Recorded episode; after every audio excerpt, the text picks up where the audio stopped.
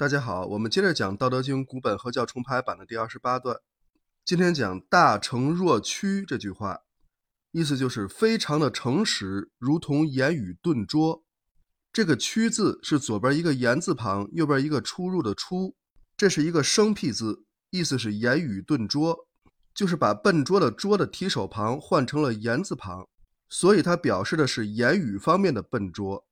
那么这个“大成若屈”怎么理解呢？这个大诚，也就是非常的诚实，显然是一种美德。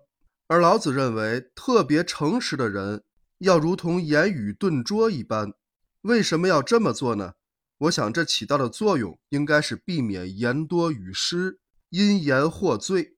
的确如此啊，诚实固然是好，但如果诚实到口无遮拦的地步，不分场合什么话都说，那就有问题了。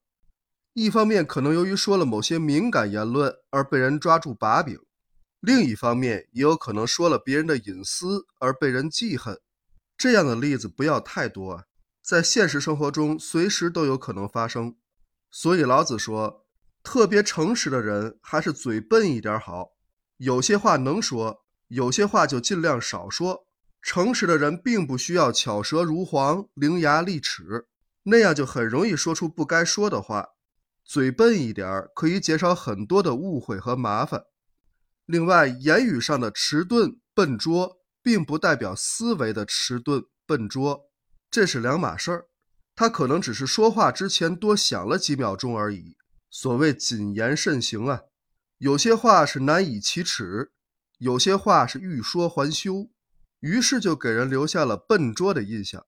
可是，这种所谓的迟钝、笨拙，又有什么关系呢？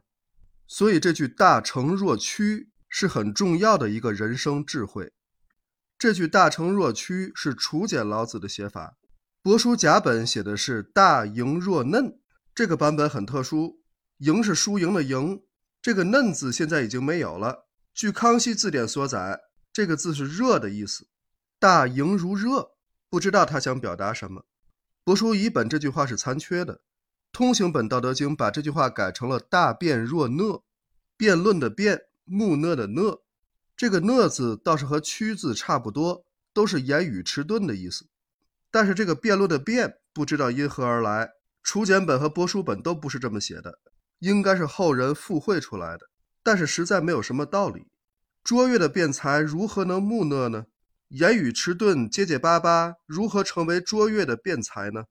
这个在现实中是难以实现的，没法印证这句话，所以还是楚简本的“大诚若屈”比较靠谱，非常的诚实，如同言语顿拙，这在现实生活中是非常有用的智慧，而且完全可以做到。